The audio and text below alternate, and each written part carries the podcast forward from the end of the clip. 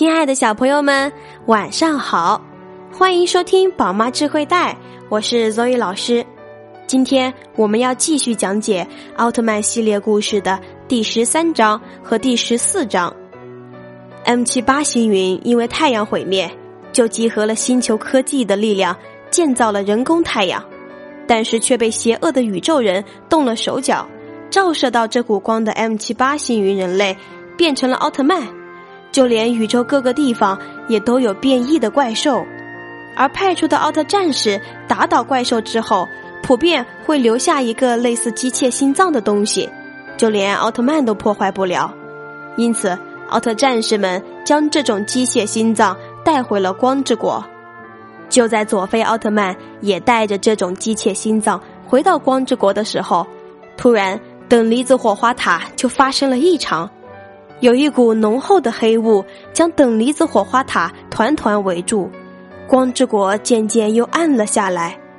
此时，大家都看到他们带回来的那些机械心脏竟然合体了，变成了一团浓浓的黑雾。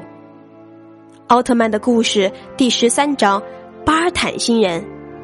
就在大家还不知道发生什么事情时，多数奥特曼抢先一步飞上天空。以超高的速度旋转着自己的身体，希望能够用自己的速度将这股黑雾驱逐。就在多叔奥特曼穿过黑雾的时候，那些黑雾不但没有消失，反而向着他慢慢靠近。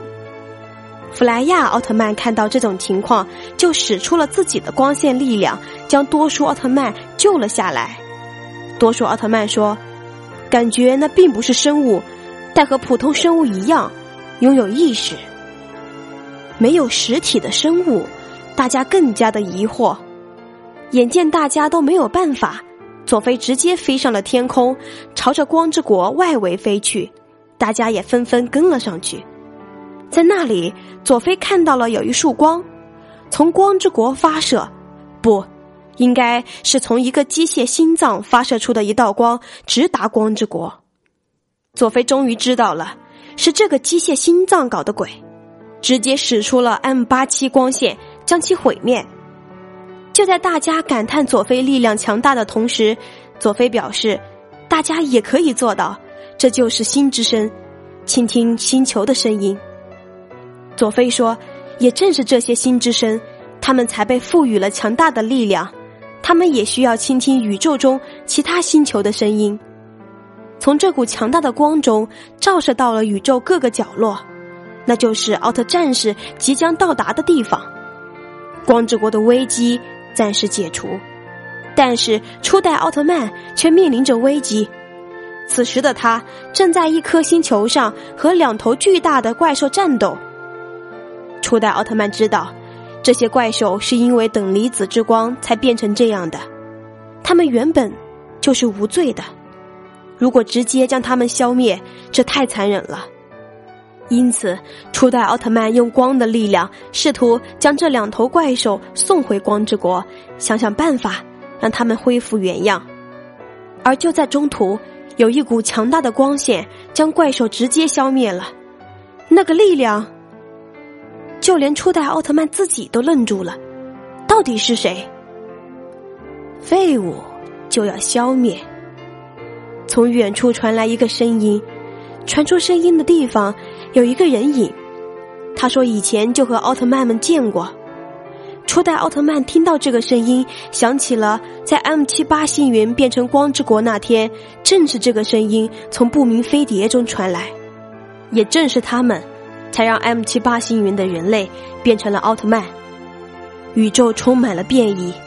他说：“我叫巴尔坦。”整个世界的阴谋者巴尔坦星人终于露出了真面目，但是巴尔坦星人又为何选择和初代奥特曼面对面呢？下一集巴尔坦星人的阴谋还有哪些未完的事情？奥特曼的故事第十四章，就在佐菲毁掉了那个机械心脏时，等离子火花塔周围的黑雾也已经散去。佐菲让大家倾听全宇宙星球的声音，大家也一样可以听到心之声。因此，以佐菲为中心，弗莱亚奥特曼、多数奥特曼、他们围成了一个圈，从他们的中心点产生了一束光线，发射到宇宙的各个星球。佐菲也在疑惑，到底这些光的尽头是什么？意味着这颗星球需要帮助，还是意味着一切疑问的源头？佐菲顺着这些光望去，突然有一束光瞬间改变了方向。佐菲意识到肯定发生了什么，于是一跃而起，往那个星向。到，有一头巨大的宇宙怪兽，此时正趴着一颗星球上。好像在啃食这颗星球。佐菲见状，直接朝着这个怪兽发射了 M 八七光线。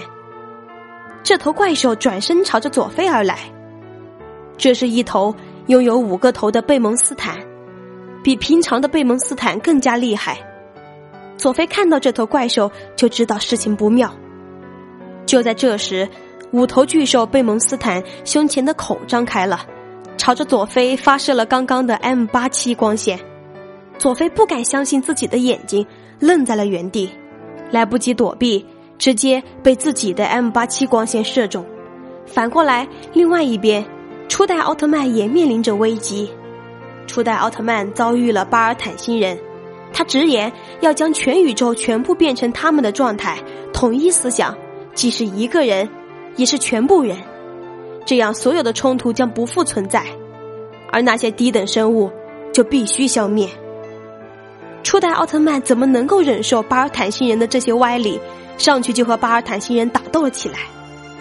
但是巴尔坦星人一下子分身出了好几十个，将初代奥特曼团团围住，对着初代奥特曼就是发射光线。初代奥特曼就是想跑也跑不掉呀！就在这个时候。初代奥特曼使出了空间转移，但也耗费了他大量的能量。初代奥特曼胸前的彩色计时器开始不断的闪烁，发出警告声。巴尔坦星人看着倒在地上的初代奥特曼，朝着他慢慢的移动，嘴里还发出恐怖的声音，仿佛是在笑。就在这时，初代奥特曼看着远处有一个巨人朝着初代奥特曼走来，这个人到底是谁？阴影看起来有点像赛文，但是真的是赛文吗？是来救初代奥特曼的，还是巴尔坦星人的帮凶？佐菲收到了自己 M 八七光线，到底怎么样了？下一集，请继续关注。小朋友们，如果你还想听更多好听有趣的故事，记得关注宝妈智慧袋。你的一个分享和订阅，就是对我最大的支持。在留言区里写下你想听的故事，说不定下一期就是你推荐给我的哦。小朋友们，晚安。